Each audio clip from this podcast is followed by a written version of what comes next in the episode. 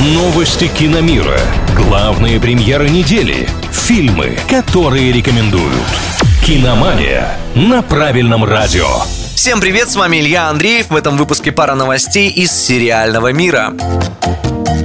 Компания Fox приобрела права на показ многосерийного исторического эпика о Чингисхане. Проект основан на книге американского профессора Джека Резерфорда и расскажет о становлении Монгольской империи и жизни ее лидера. Одним из продюсеров сериала является российский специалист, настоящий дока в этих вопросах Александр Роднянский. Ну а режиссировать эту историю великого Темуджина будет Сергей Бодров. Дата премьеры пока неизвестна.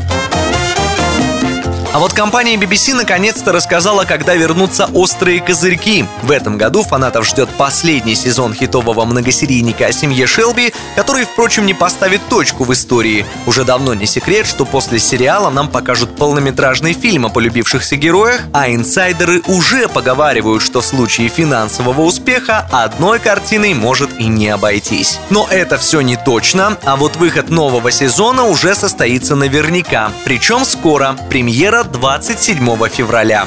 На этом пока все. С вами был Илья Андреев. Услышимся на правильном онлайн.